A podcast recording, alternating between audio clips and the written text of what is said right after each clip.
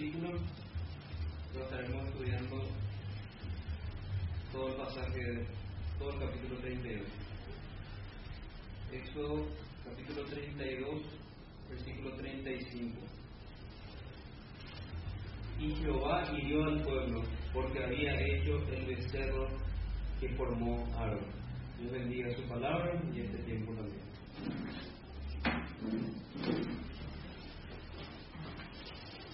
Bueno.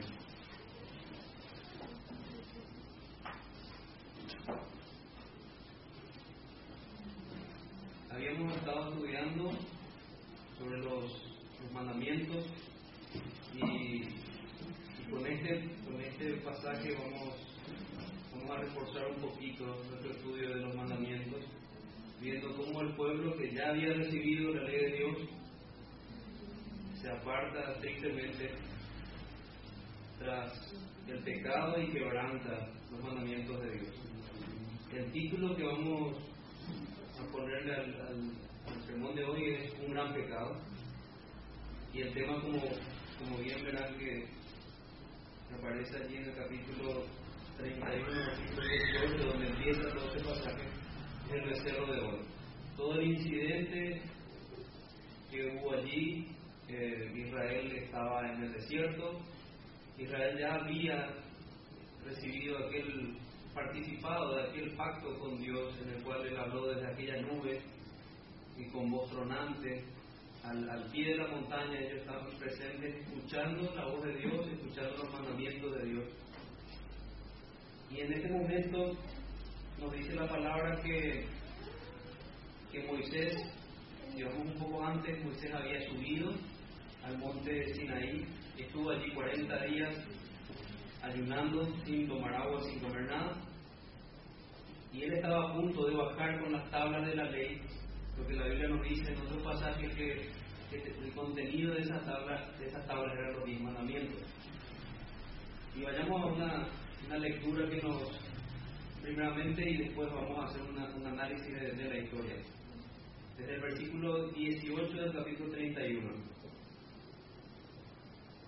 Y dio a Moisés cuando acabó de hablar con, con, él en el monte de Sinaí, dos tablas de testimonio, tablas de piedra escritas con el dedo de Dios.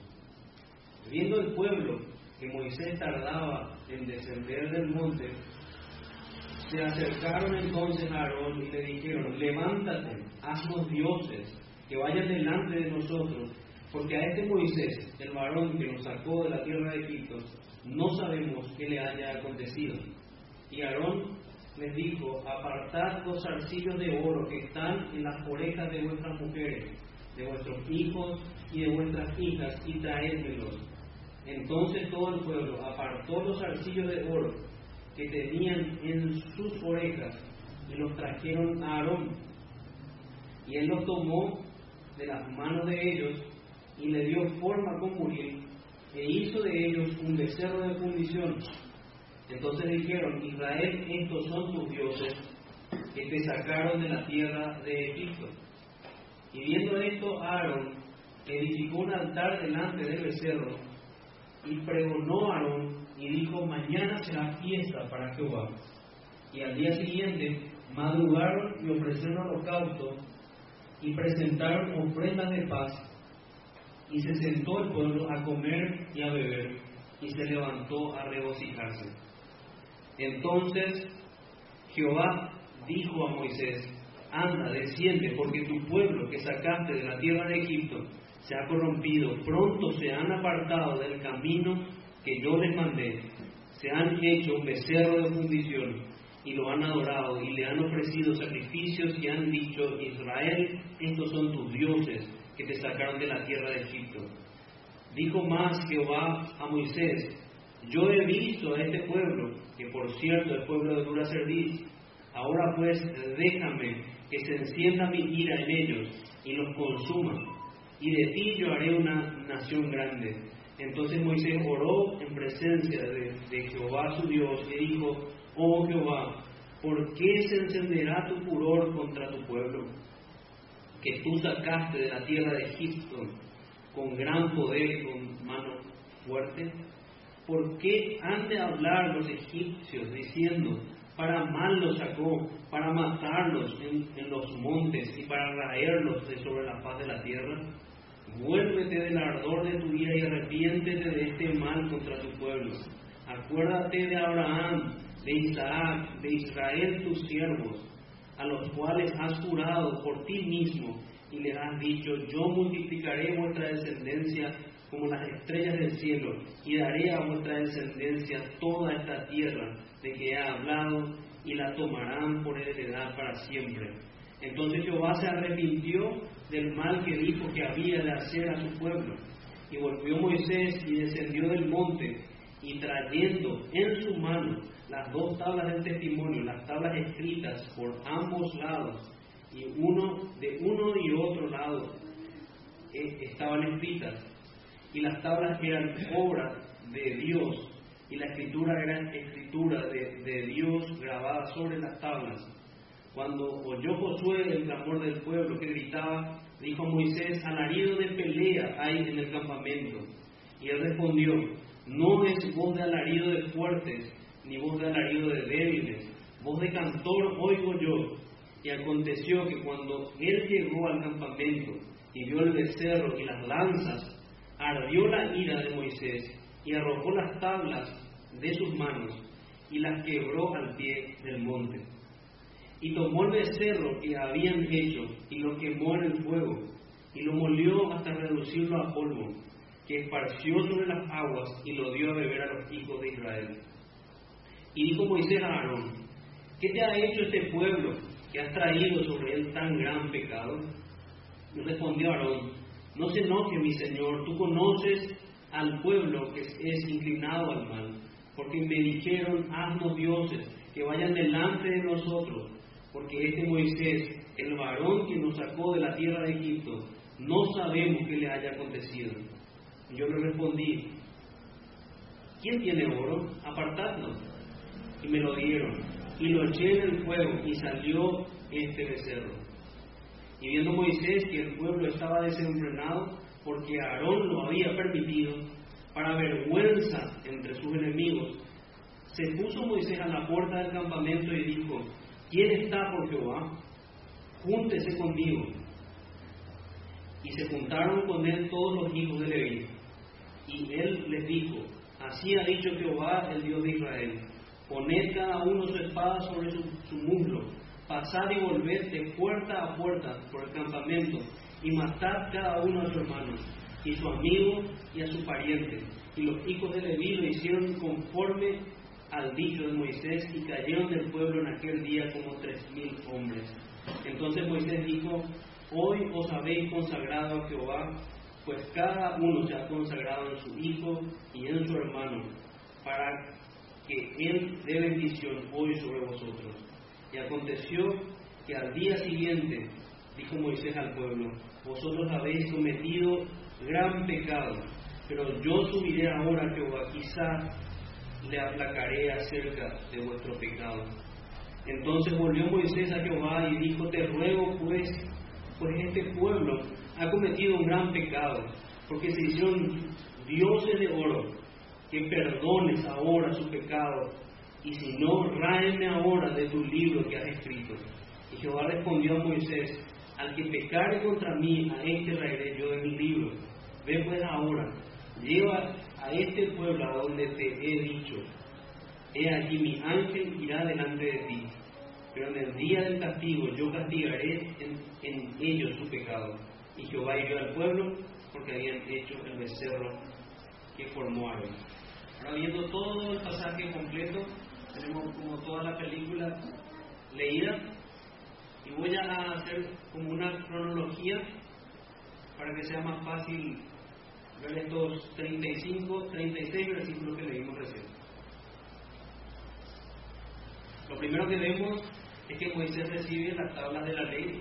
Moisés estaba en el monte Sinaí, dice el versículo 18 del capítulo 31. Y seguidamente vemos que Moisés recibe un informe divino del pecado del pueblo. Dios le dice que descienda porque el pueblo había, había hecho, dice el versículo, 1 del capítulo 32, viendo el pueblo que, que Moisés tardaba eh, en descender, se acercaron entonces a Aarón. Eso es lo que, lo que sigue, después de que, que Dios le dice que, el pueblo se había revelado Ok, invertí un poco la...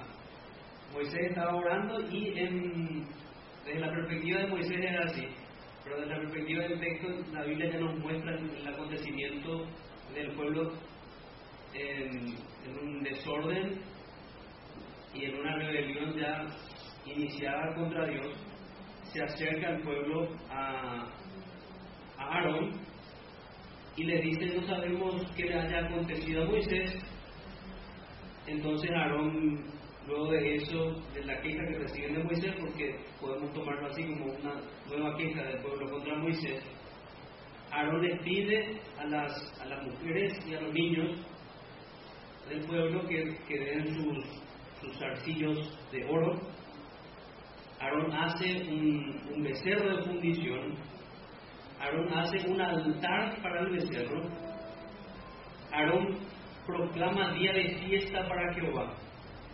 Y Aarón es un personaje muy importante ya aquí en esta historia. Contextualizando un poco, ¿quién era Aarón? Para quien no sabe aquí quién era Aarón. Aarón era, quien fue puesto como el sumo sacerdote. Era el encargado del templo de Dios, era el encargado de hacer los sacrificios. Este hombre era el que se había extraviado tras el consejo del pueblo y había accedido a todo este desastre, por, así decirlo. Y allí es que cuando esto estaba aconteciendo, Dios revela a, Moisés lo que estaba pasando. Es lo que podemos ver en, en, los, en los versículos que siguen. En el versículo 7. Entonces Jehová dijo a Moisés, anda, desciende, porque tu pueblo que sacaste de la tierra de Egipto se ha corrompido. Dios informa a, Moisés de la situación y antes de Moisés ver nada, porque él seguía en la montaña, él intercede ya por el pueblo. Eso es lo que podemos seguir viendo en esta cronología. Intercede Moisés ante la ira de Dios porque Dios estaba decidido a destruir al pueblo. Y, y Moisés argumenta en su oración y, y todo es en pro a la honra de Dios y a su pacto.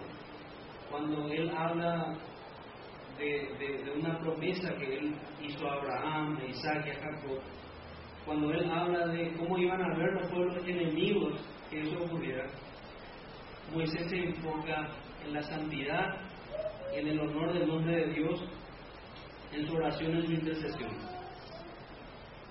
Pero pasa algo, y sigamos con, esto vamos a ir analizando cada punto, esto es lo que está, está pasando. Después llega, el momento en que Moisés baja de esa montaña, esa oración había calmado la, la ira de Dios. Pero al Moisés bajar y ver lo que ocurre, es Moisés el que se enoja. Es Moisés el que se enciende en ira y arroja arroja las tablas que Dios le había dado al pie de la montaña. Podemos ver allí también que podemos ver que unos detalles allí con Josué. Josué se confunde, piensa que era un, sonido de guerra, pero en realidad era, era sonido de, gente que estaba haciendo canciones. Entre paréntesis, el general del, del ejército, que era Josué, no dio una lectura tan mala porque en realidad este pueblo se había levantado en guerra contra Dios. Es eso lo que hace el pecado. Moisés se enoja, quiere las tablas. Después vemos que una de las, cosas que, podemos ver que, simboliza aquel, aquellas tablas quebradas es que el pacto había sido quebrado. Cada uno de sus mandamientos. Y simplemente que eso ocurra físicamente era una señal para que, para que el pueblo vea lo que estaba ocurriendo. Moisés se enoja, quiere la taberna. Moisés reprende a Aarón, era lo que veíamos. ¿Qué mal te hizo este pueblo? Dice, dice Moisés. Aarón da una muy pobre respuesta. Él termina mintiendo, él termina diciendo que él puso nada más el oro allí y salió un becerro. Mientras que los primeros versículos del capítulo 32 dicen que él le dio forma con morir. No, no fue así como le dio la explicación a Aarón a Moisés. Lo siguiente que vemos es, eh, como decíamos, la pobre, eh, dijimos la pobre respuesta de Aarón, y vemos una situación en la cual Moisés da un grito y dice, ¿quién está por Dios? ¿Quién, quién está realmente por la causa del Señor? Dice la Biblia que, que todos los hijos de Leví se pusieron del lado de, del lado de Moisés y Moisés dio un mandato de que mate a todos los que estaban del otro lado, los que no se habían puesto del lado de Jehová. A todos, que no dejen ninguno, ni, ni, ni si fuera su hermano, ni su amigo, ni su pariente, no importaba. Ese fue el mandato. La espada de Dios juzgando aquel pecado. Moisés, lo siguiente que vemos que Moisés vuelve a interceder por el pueblo al punto de desear, y aquí vemos, él desea morir él desea que su nombre sea raído del libro de Dios antes que el nombre de, los habitantes del pueblo. Y Dios responde a Moisés que la muerte y la separación de su gloria, en otras palabras, es para el que peca contra él. Y esa, esa, eso es todo el cuadro que tenemos en este capítulo. Fue bastante extenso leerlo, pero vamos a sacar la enseñanza que tenemos para hoy. Incluso podríamos haberlo visto en más detalle, pero vamos a ver a grandes rasgos lo que vemos. Vemos que la Biblia habla aquí de un gran pecado. Veamos en qué consiste el gran pecado. El versículo 35 nos detalla de qué se trataba el pecado que cometió el pueblo. Dice, y Jehová iba al pueblo porque habían hecho el becerro que formó Aarón. El pecado entonces está en el segundo mandamiento que dice no te harás imágenes. Y ellos habían hecho una imagen de un becerro de fundición. Ese es el, mandamiento que fue quebrantado principalmente con, con en todo este acontecimiento. Pero así como, como podemos ver en los proverbios que, los asaltantes eh, obran en equipo, también los pecados no se manifiestan solos, se manifiestan en conjunto. Y luego de que vemos que es, explícitamente ese mandamiento que es quebrantado, podemos ver que, otros mandamientos a lo largo de, esta historia también son, Y vemos allí lo grave que termina siendo este pecado. Una, una salvedad aquí que podemos hacer también para analizar el propósito que tenemos aquí. Dios no minimiza el pecado y nosotros no debemos hacer eso.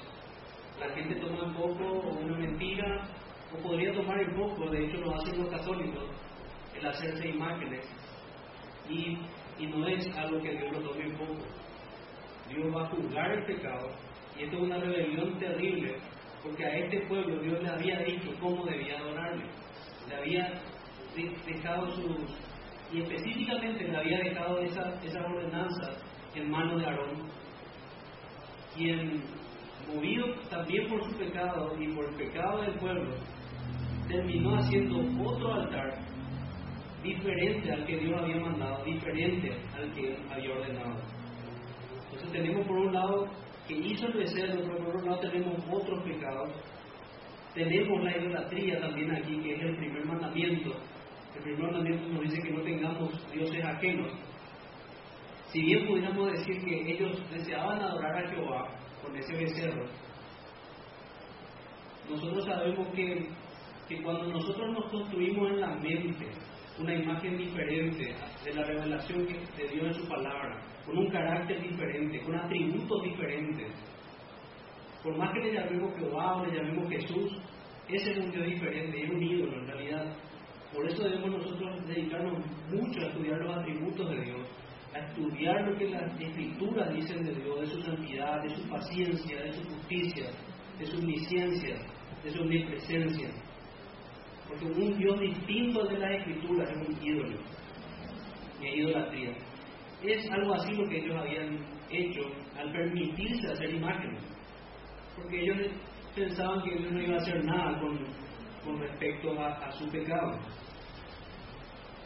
Vemos el pecado de la blasfemia que condena el tercer mandamiento también aquí, junto con el quebrantamiento del cuarto mandamiento, cuando el pueblo dice, cuando Aarón dice que sería fiesta para Jehová. Y leamos entonces el versículo 5. Y viendo esto, Aarón edificó un altar delante del becerro y pregonó a Aarón y dijo, mañana será fiesta para Jehová. Esto no era la fiesta para Jehová, la fiesta mandada por el Señor. Él tenían sus días de reposo, los días en los cuales ellos debían reunirse para adorar al Señor. Y este no era uno de ellos. Quebraron así también el cuarto mandamiento y tomaron así en vano también su nombre porque pretendían adorarle de una manera que Él no le mandó, de una manera parecida a la que lo, hacían los egipcios. De hecho, los, egipcios tenían un dios con ese nombre, con, con esa forma de, de, un becerro llamado Apis. Ellos estaban pretendiendo que podían representar al Dios invisible con una imagen de un toro. Y, es exactamente lo que Romanos capítulo 1 nos dice que no debemos hacer y que nos dice que lleva un montón de pecados, como es en este caso. Dice Romanos 1, por cuanto ellos no quisieron tener en cuenta a Dios, Dios los entregó a pasiones vergonzosas. Dice que em, empezaron a honrar más a imágenes de cuadrúpedos y de reptiles, imágenes que Dios nos dice que, que no puede ser representado por, por imágenes como esta. Él es un Dios santo. Y se, revela a nosotros y nos, y nos dice que, que, no hay nada con lo que podamos compararle a Él. El quinto mandamiento también es quebrantado, de hecho al principio, ya cuando el pueblo dice, no sabemos qué le haya acontecido a Moisés. Yo no sé qué pensarían si el pastor tardara en llegar y nosotros dijimos, no sabemos qué le pasó al pastor, vamos a hacer otra cosa, vamos a hacer una fiesta. Yo creo que no es una actitud de alguien que ama al pastor. Alguien que ama al pastor va a llamar, le va a buscar, le va a decir por dónde estuvo, qué le pasó. Esta gente en realidad quería que Moisés muriera. Esta gente no quería, no quería estar bajo, bajo aquel hombre que representaba la santidad de Dios en medio de ese campamento. Esa gente deseaba de ese freno moral. Hicieron fiesta en lugar de organizar la búsqueda y estar convocados, dolidos. ¿Qué le pasó a Moisés? ¿Qué le pasó a Josué? Otra cosa que vemos, que a veces parece que nos, que nos, pasa, nos pasa por alto al, al hacer nuestra lectura, es que dice que el pueblo se sentó a, comer y a beber. Quiero que vayamos un poquito a, a Primera de Corintios, capítulo 10, versículo 1 al 22.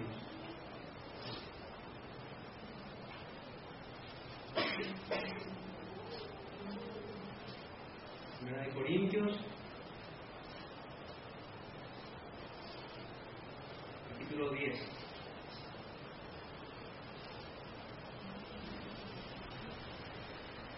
Dice, porque no quiero, hermanos, que ignoréis, que nuestros padres todos estuvieron bajo la nube y todos pasaron del mar, y todos en Moisés fueron bautizados en la nube y en el mar, y todos comieron el mismo alimento espiritual, y todos bebieron la misma bebida espiritual, porque bebían de la roca espiritual que los seguía, y la roca era Cristo. Pero de los más de ellos no se agradó Dios por lo cual quedaron postrados en el desierto. Mas estas cosas sucedieron como ejemplo para nosotros, para que no codiciemos cosas malas como ellos codiciaron. Y dice el versículo 7, ni seáis idólatras, como algunos de ellos, según está escrito, se sentó el pueblo a comer y a beber, y se levantó a jugar. Cuando uno estudia el texto, ve que, eso no era solamente comer y, beber alcohol, que de hecho la Biblia lo prohíbe, sino que además tenía aparejado un desenfreno moral, también inmoralidad sexual, como comentan algunos. Quiero leerles lo que dice un comentarista que William Hendrickson dice el pueblo se sentó a comer y a beber y se levantó a jugar. Esta cita, Pablo la saca palabra por palabra de la traducción de la Septuaginta, de la Septuaginta, que es una, versión tomada del, hecha al griego. La Septuaginta hace de Éxodo 32.6. El pasaje nos retrata la escena de una fiesta seguida de juegos en varios, de varios tipos. Estas eran prácticas aceptables que por lo general estaban libres de críticas, pero en los ritos paganos la gente corría y bebía en honor a un ídolo que representaba a un dios. En ninguna celebración o fiesta de Jehová estaba involucrado el beber alcohol. Esto ya tenía un contexto de adoración pagana, cuando hablamos de beber alcohol. Representaba a un dios. Los baales que seguían a la comida, por lo general, terminaban en libertinaje. Por esto, el verbo griego, paisein, que, traduce, dice el que traduce como jugar, puede adquirir una connotación negativa que le da el sentido que se, que se entregó en, al desenfreno, como dice la, la nueva versión internacional. Los corintios, que estaban a los templos paganos, dice ya de este caso de los corintios, durante los festivales paganos, se exponían a situaciones que los podrían llevar a pecar. Esto hacía que estuvieran en la misma categoría que los israelitas que se levantaron para entregarse a una orgía pagana, dice el comentarista, y ahí termina nuestra cita. Así describe este comentarista luego de conocer los términos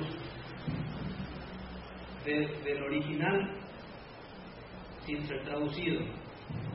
Entonces podemos concluir que esa frase que vemos en Éxodo capítulo 32 habla de un desenfreno, no habla de, juegos santos, vamos a decir.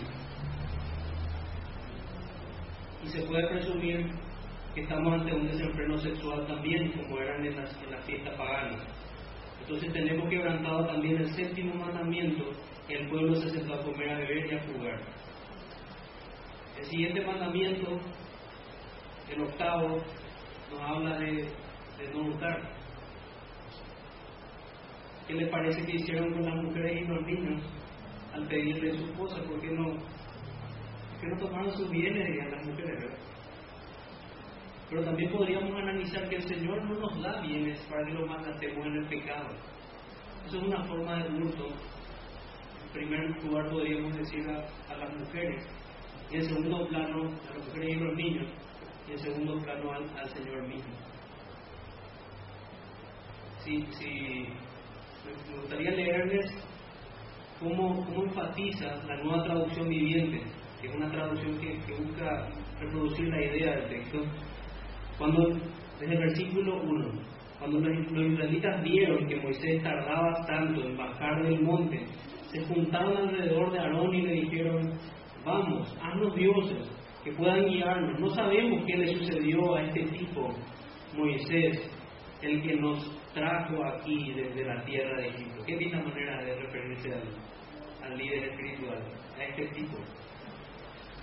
Aarón le respondió, quítenle a sus esposas, hijos e hijas, los aretes de oro que llevan en las orejas y traigan medios.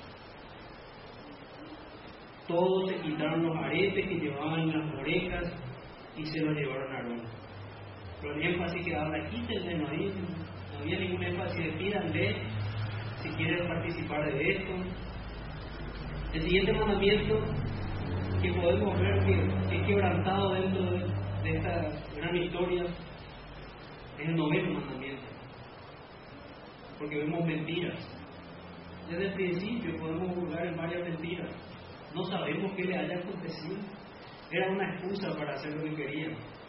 Como muchas otras veces intentaron también ir en contra del consejo que Dios daba a través de Moisés.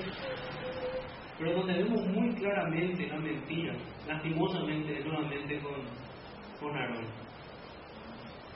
La Biblia habla después de otra manera de Aarón, pero este es un pasaje, podríamos decir, negro Aarón. Mucho pecado, mucho pecado que lo involucra ahí. Mucha responsabilidad que tenía, pecado.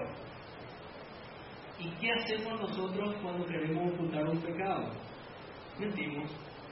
Esa es la reacción natural del hombre caído.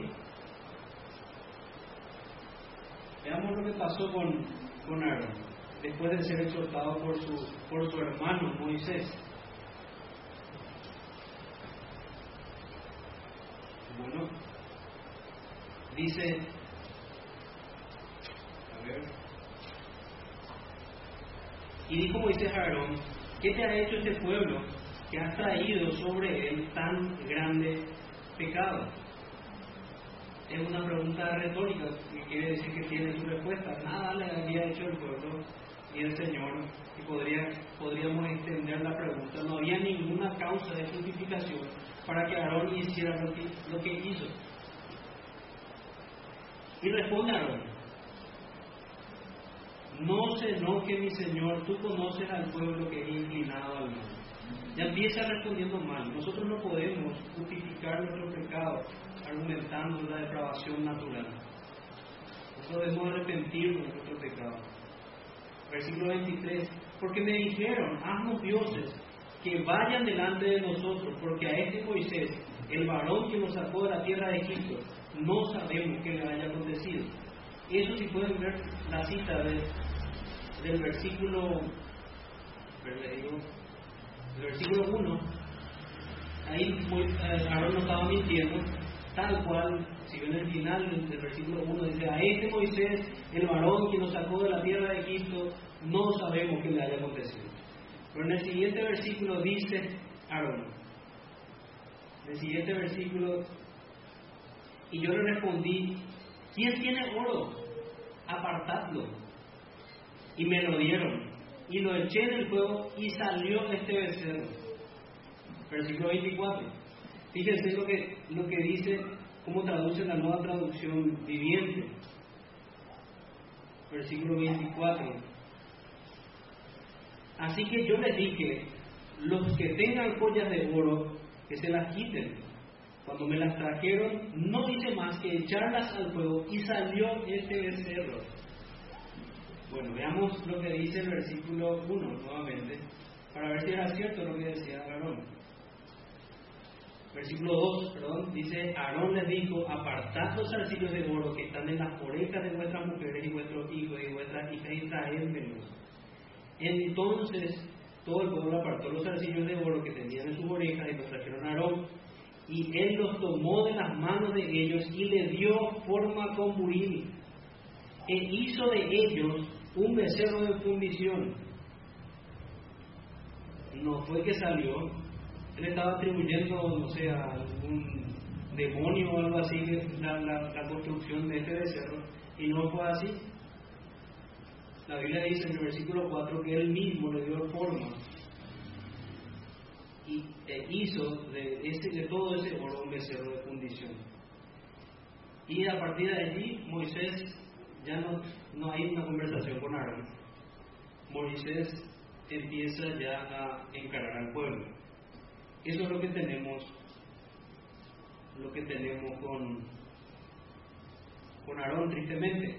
Y allí podemos ver claramente esa mentira, quebrantado el noveno mandamiento también. Codicia, y, aquí vemos como, como decíamos en el sermón anterior, la codicia es, un motor para, para un montón de pecados, está detrás de muchos pecados. Codiciaron la vida que tenían antes, veíamos en otros pasajes, codiciaron el desenfreno, codiciaron los dioses paganos y sus cultos, y el mismo Aarón, quien debería estar ministrando en el templo de Dios, se hizo ministro de este becerro de fundición. La codicia, la falta de contentamiento en Dios, lo llevó a esto. Así como también el estar ocioso, porque mientras que, Moisés estaba orando, el pueblo que estaba estaba en cualquier cosa. Y eso, esa es la descripción que tenemos. Entonces hasta aquí vimos una, una cronología del pasaje. Vimos y podemos entender por qué estamos hablando de un gran pecado. De hecho, con que podamos ver uno solo es grande el pecado. Pero en este caso vemos involucrado y vemos quebrantada toda la ley de Dios, punto por punto. Lo siguiente que podemos ver ya en, los versículos finales es que hay un castigo justo de Dios para el pecado. Antes de mostrar Dios ese castigo justo, Dios muestra también su, compasión y su paciencia, porque Dios pudo apenas supo de, este obrar del pueblo, derramar su ira, como había revelado que merecía este pueblo en los primeros versículos, derramar su ira, desatar todo su enojo, pero fue paciente y es uno de los atributos de nuestro Dios. Y es compasivo. Fue compasivo con el pueblo y fue compasivo con Aarón. Y antes, vamos a llegar a una parte donde vamos a ver aplicaciones para nosotros. Mientras que estamos pintando toda esta, esta película, no tenemos que ver a Aarón, al pueblo, cómo pudieron llegar a tal cosa. Yo nunca haría eso. Y eso es lo que nuestro corazón engañoso no quiere decir, no. La Biblia nos dice que todas estas cosas se, escribieron para nosotros, para que nosotros podamos ser instruidos. Porque tenemos el mismo corazón engañoso que estos hombres. Si no fuera por la gracia de Dios, estaríamos en la misma situación que el pueblo, en la misma situación en la que estaban. Y vemos que el castigo de Dios en este caso se fue dado por la espada. Podríamos decir que la espada de Dios, por medio de, en su mayoría, levitas, quienes aquí sí tomaron su celo por, por la casa de Dios, la, espada de Dios se levanta y castiga a todos aquellos que no se habían arrepentido de sus pecados.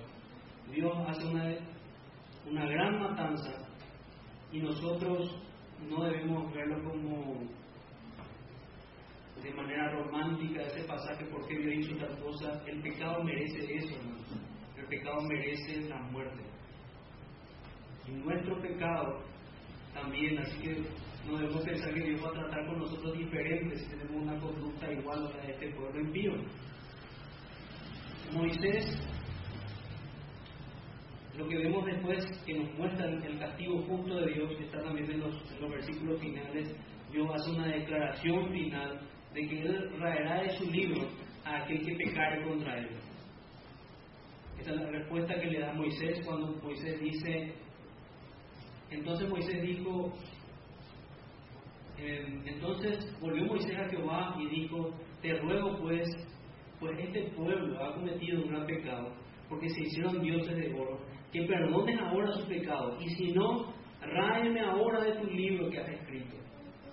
Y Jehová respondió, al que pecare contra mí, a este raeré yo de mi libro. La paga del pecado de la muerte. Aquel que pecare. Uno no puede dar su vida por su hermano, dice en otros pasajes la palabra. Así que Moisés no podía hacer eso por, por su hermano, pero hay uno que sí, y, y vamos a hablar de él también. Y el pasaje nos muestra que la justicia de Dios va a dar su castigo y dio su castigo con la conclusión del versículo 35 que dice, y Jehová hirió al pueblo porque habían hecho el becerro que formó a Aarón. Dios le castigó, Dios mismo hirió por mano de, estos hermanos que alzaron su espada, pero él era el que estaba hiriendo al pueblo estaba castigando. Dios hace una declaración final, decíamos entonces, será cortado, serán cortados de la tierra de los vivientes. Podemos ver, en, usando otra terminología bíblica, quedarán separados de la presencia favorable de Dios, quedarán destituidos de la gloria de Dios. Y, y ahora tenemos, después de conocer toda la historia, no podemos dejar la historia sin sin ver dónde está Cristo aquí y dónde estamos nosotros. A veces nosotros queremos ser Moisés o queremos tomar, dicen algunos autores, que queremos tomar los mejores personajes, pero en realidad es aquel que obró bien, quien es Moisés, nos, está mostrando el carácter de Cristo en varias ocasiones.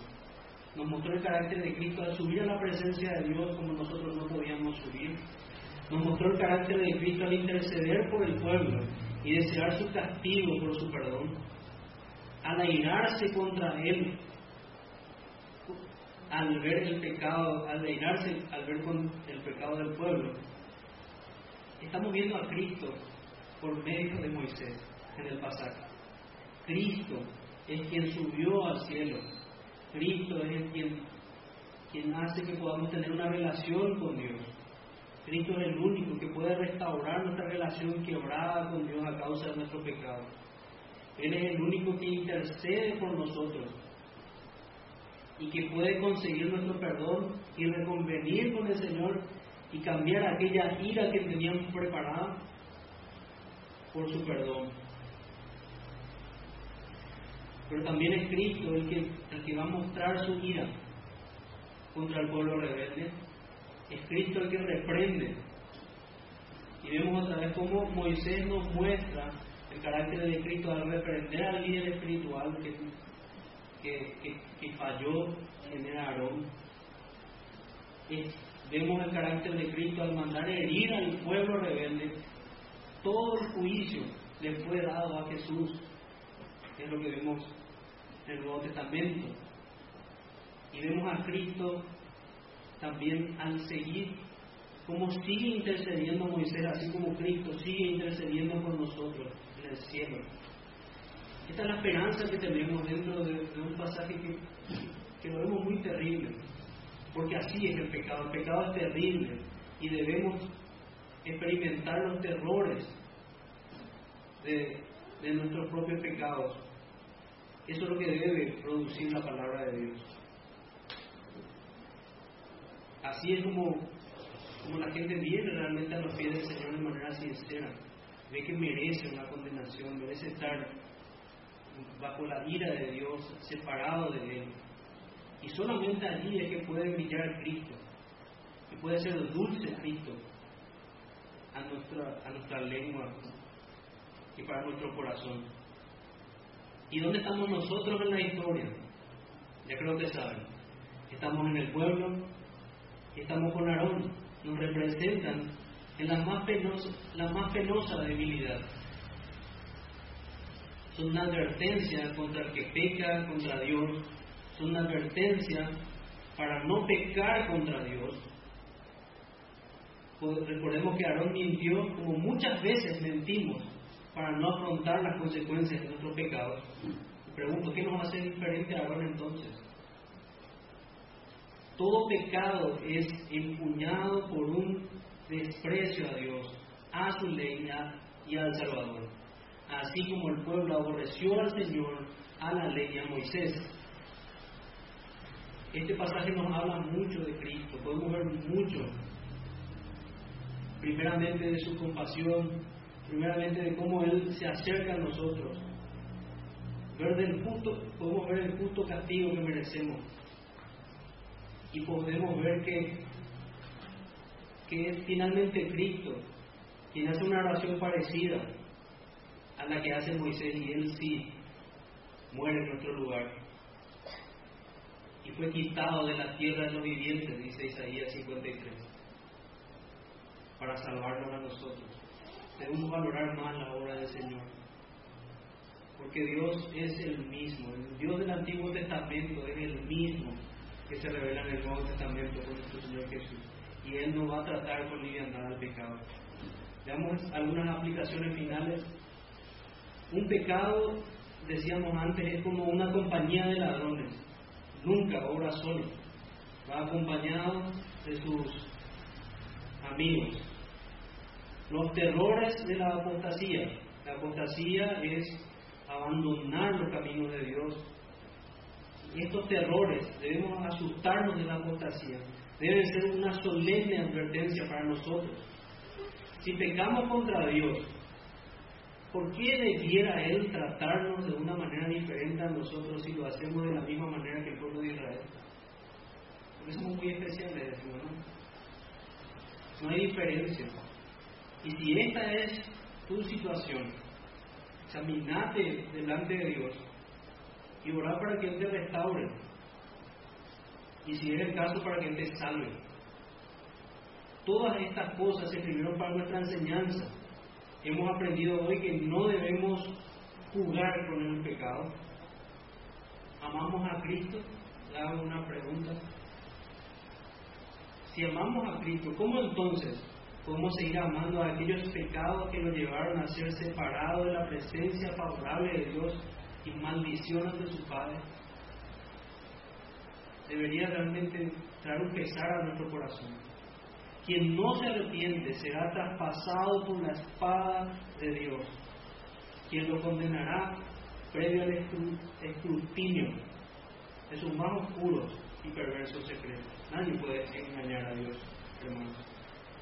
Tenemos esa esperanza del Señor en Cristo, pero aquel que se aparta de los caminos del Señor, aquel que no huye de la idolatría, como es lo que nos dice al grito de este pasaje, le espera, espera la condenación. Y eso es lo que nosotros no deseamos, por eso predicamos el Evangelio, por eso predicamos la esperanza que hay en Cristo. Vamos a orar, hermanos, y que Dios nos ayude a guardar esto en el corazón.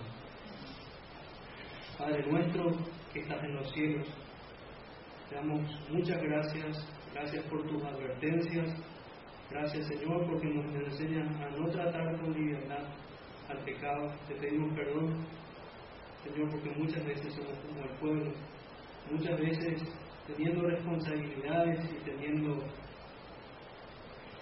gente a quien podemos influenciar, pecamos a la manera de Aarón. Te pedimos perdón, Señor, te pedimos que nos ayudes y nos hagas cristianos maduros, nos hagas personas que, que puedan mostrar el amor por su Salvador.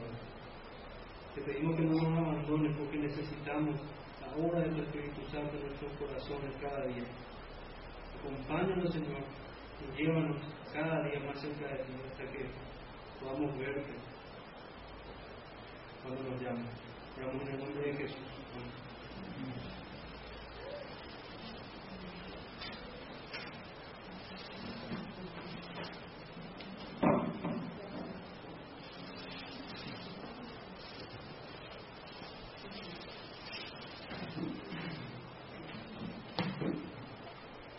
finalizar vamos a cantar el himno número 103. 103.